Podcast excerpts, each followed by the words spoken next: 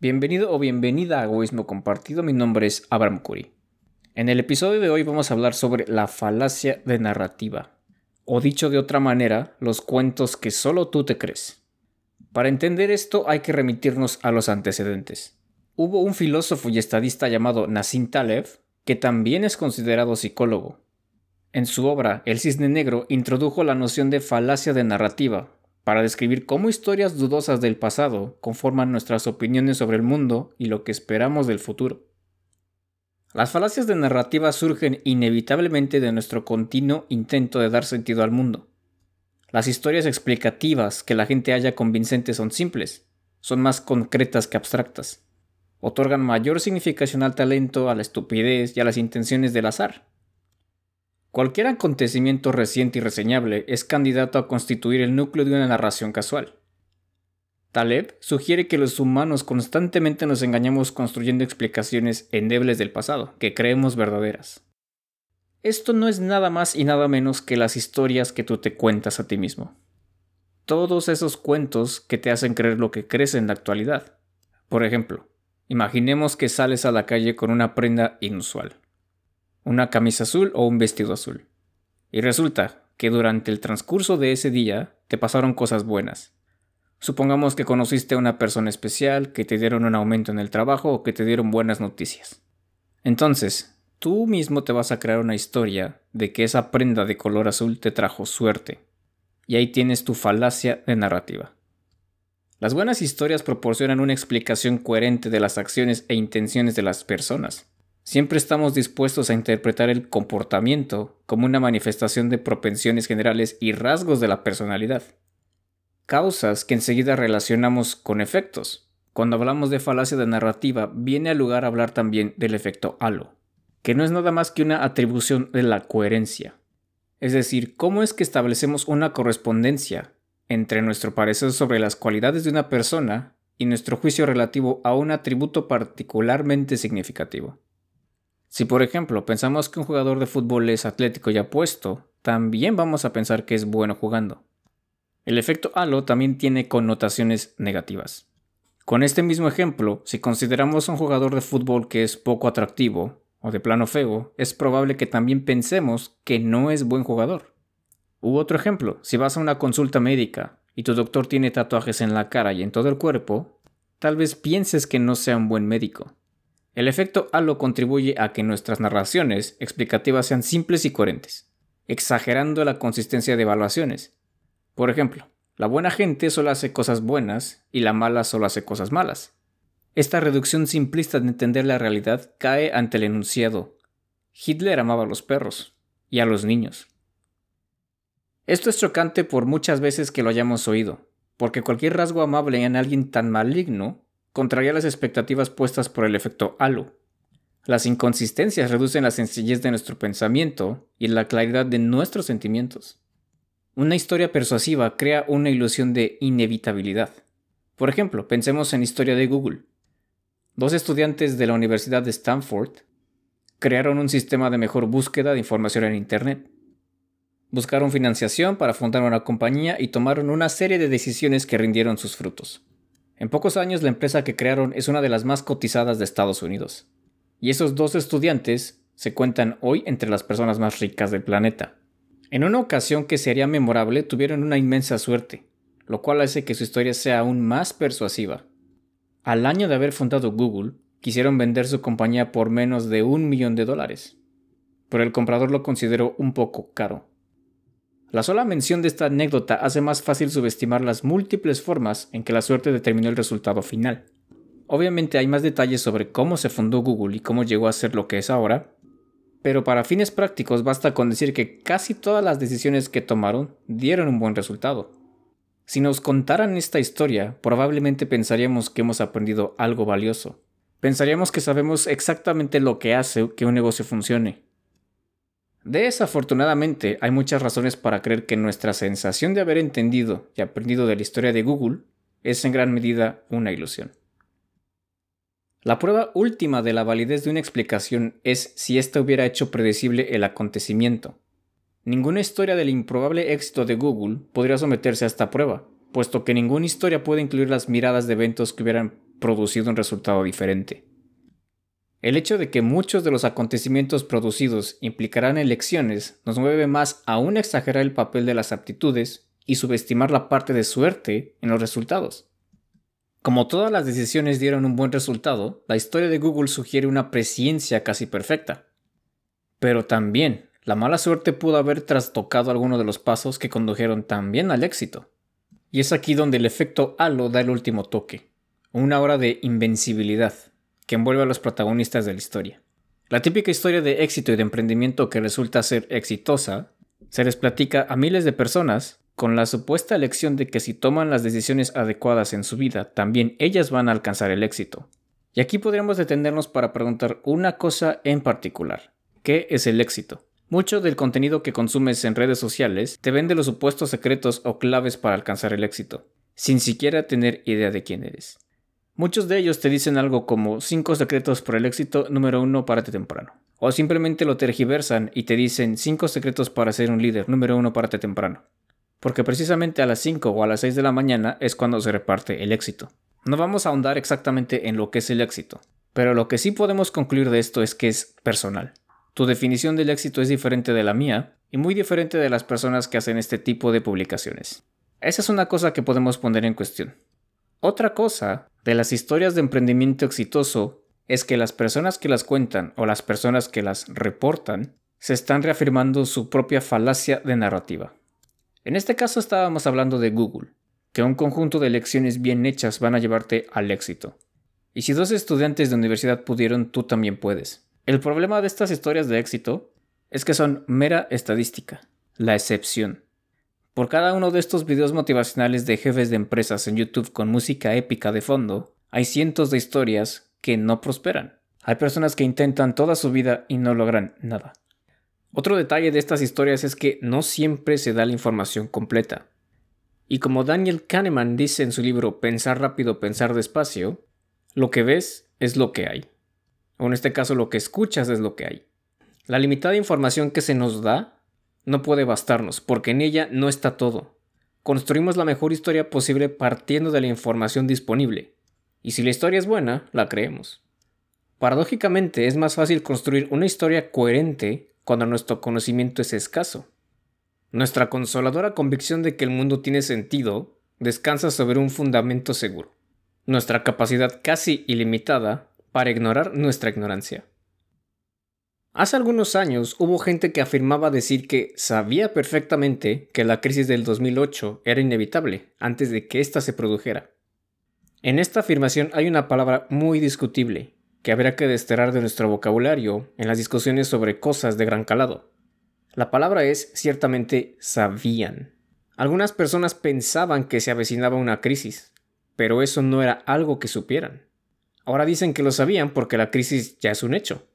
Aquí hay un uso indebido de un importante concepto.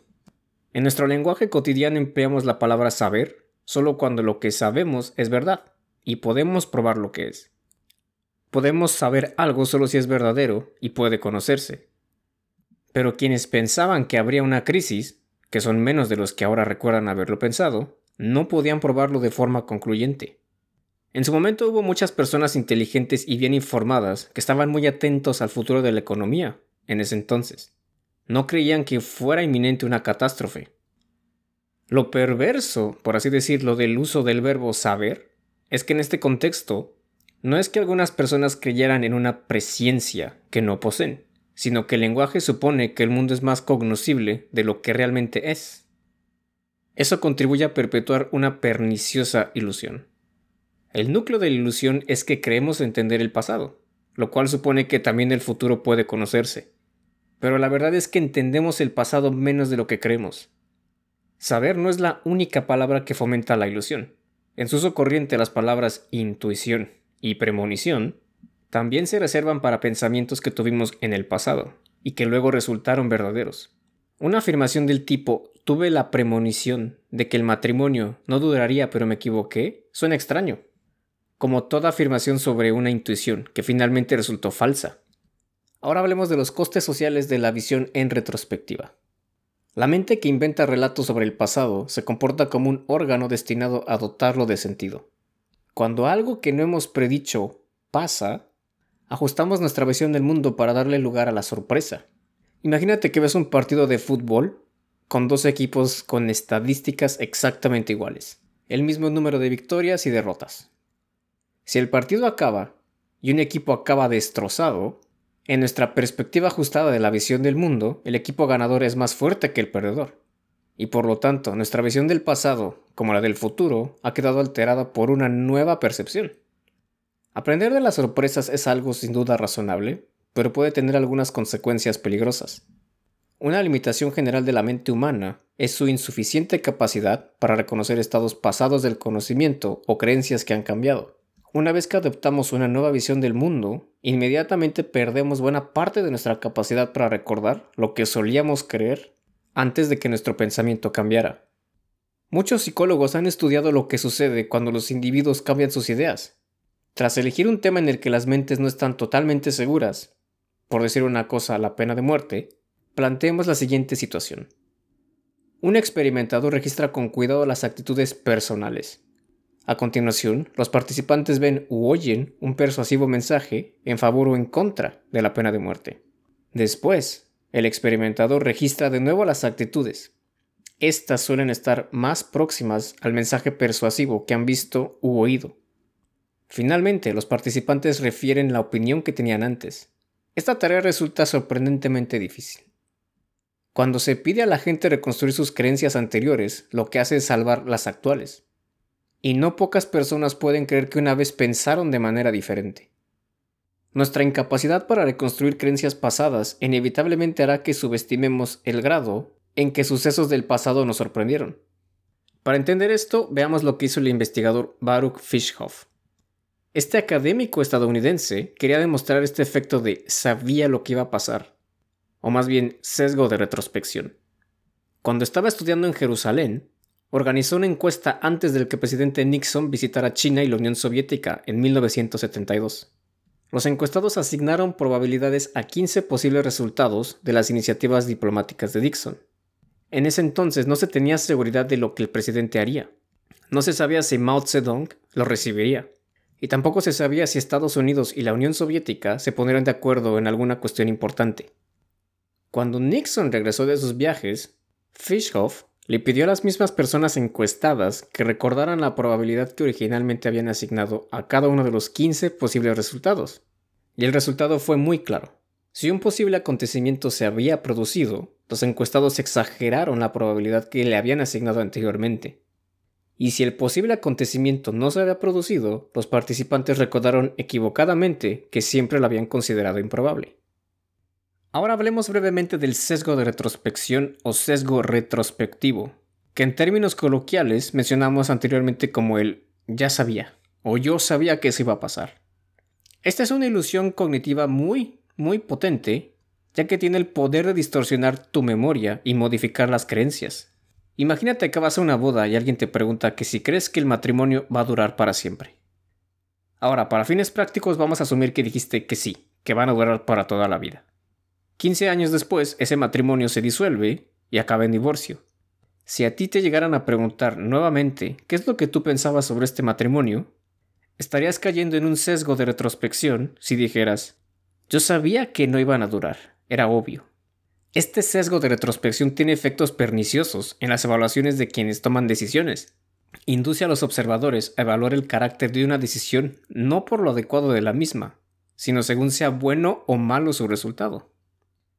Consideremos una intervención quirúrgica de poco riesgo en la que se produce un accidente impredecible que causa la muerte del paciente. Después del hecho, un jurado se inclinará a creer que la operación era en realidad arriesgada, y que el médico que la llevó a cabo debió tener el conocimiento necesario. Este sesgo hace casi imposible evaluar debidamente una decisión conforme a las creencias que eran razonables cuando se tomó la decisión. La retrospección es particularmente cruel con quienes toman decisiones como agentes de otros, médicos, asesores financieros, deportistas, diplomáticos, políticos, ya que tendemos a echarle la culpa a quienes deciden por buenas unas decisiones que tuvieron un mal resultado y a no reconocerles medidas acertadas que solo parecen obvias después de aplicadas. Aquí hay otro claro ejemplo del sesgo de resultado. Cuando los resultados son malos, los clientes suelen culpar a sus agentes por no haber visto el aviso que tenían en letras chiquitas en tinta invisible. Las acciones que al principio parecen prudentes pueden parecer después irresponsables o negligentes. Tomando un caso jurídico real, se preguntó a estudiantes de California si la ciudad de Duluth, en Minnesota, tendrá que asumir el considerable coste de alquilar e instalar en un puente un detector permanente que la protegiera del peligro de que unos detritos pudieran acumularse y bloquear el libre curso de la corriente. Los detritos son solo el resultado de la descomposición de una masa sólida, en partículas. A un grupo solo se le mostró la evidencia disponible en el momento en que la ciudad tomó una decisión. El 24% de los integrantes de este grupo creyeron que Duluth debía correr con los gastos de instalar un detector para prevenir inundaciones. Al segundo grupo se le informó que los detritos habían bloqueado el río y causado una inundación con daños importantes. El 56% de los integrantes de este otro grupo dijeron que la ciudad debió instalar el detector, aunque se les había pedido explícitamente que no dejaran que la retrospección influyera en su juicio. Cuanto mayores son las consecuencias, el sesgo de retrospección también es mayor. En el caso de una catástrofe como la del 911, Estamos especialmente dispuestos a creer que los funcionarios que no supieron prevenirla fueron negligentes o estuvieron ciegos. El 10 de julio de 2001, la Agencia Central de Inteligencia, la CIA, obtuvo la información de que Al Qaeda estaría planeando un gran ataque contra Estados Unidos. George Tenet, director de la CIA, no transmitió la información al presidente George Bush, sino a la consejera de Seguridad Nacional, Condoleezza Rice. Cuando más tarde se produjeron los hechos, Ben Bradley, el legendario director ejecutivo de The Washington Post, declaró, Me parece elemental que quien ha tenido un conocimiento de un asunto que va a determinar la historia se dirija al presidente. Pero el 10 de julio nadie sabía, o no podía saberse más bien, que esa información del servicio de inteligencia acabaría determinando la historia. Retomando nuevamente el aspecto médico, cuando los litigios por mala praxis se hicieron comunes, los médicos modificaron sus procedimientos de muchas maneras. Ordenaron más pruebas, derivaron más casos a los especialistas y aplicaron tratamientos convencionales aunque sirvieran de poco. Estas acciones protegían a los médicos más que beneficiaban a los pacientes, potenciando los conflictos de interés. La responsabilidad acrecentada tiene sus pros y sus contras. Aunque la retrospección y el sesgo de resultado generalmente fomentan el temor al riesgo, también proporcionan inmerecidas recompensas a quienes de manera irresponsable buscan el riesgo. Como un general o un empresario que hacen una apuesta temeraria y ganan. Los jefes y dirigentes que han tenido suerte nunca son sancionados por haber asumido riesgos excesivos. Por el contrario, se piensa que gracias a su olfato y previsión anticiparon su éxito, y las personas sensibles que dudaban en ellos son vistas retrospectivamente como mediocres, tímidas y pusilánimes. Unas cuantas apuestas arriesgadas pueden conferir a un líder insensato un halo de presciencia y audacia. De todo esto quiero que te lleves el hecho de que el humano está inherentemente sesgado. Difícilmente se puede ser objetivo y que tendemos a vanagloriar las decisiones y acciones de algunos individuos considerados líderes solo si éstas dan resultados prometedores. Y esto se observa y se acentúa bastante en el ecosistema digital de hoy en día, sobre todo con los coaches y los gurús de la autoayuda. Sin duda ese es otro tema que merece su propio espacio, pero actualmente estamos en presencia de más gurús de autoayuda y de más coaches que de costumbre. Perfectos desconocidos que te dicen lo que quieres escuchar y que también te dicen que sabían cómo es que las cosas iban a pasar. Para todo esto, que no se te olvide que somos humanos y que estamos sesgados, pase lo que pase. Y bien, esto ha sido todo por el episodio de hoy. Yo te agradezco mucho tu tiempo y tu atención. Que tengas un excelente día, viaje o entrenamiento. Nos vemos en la que sigue.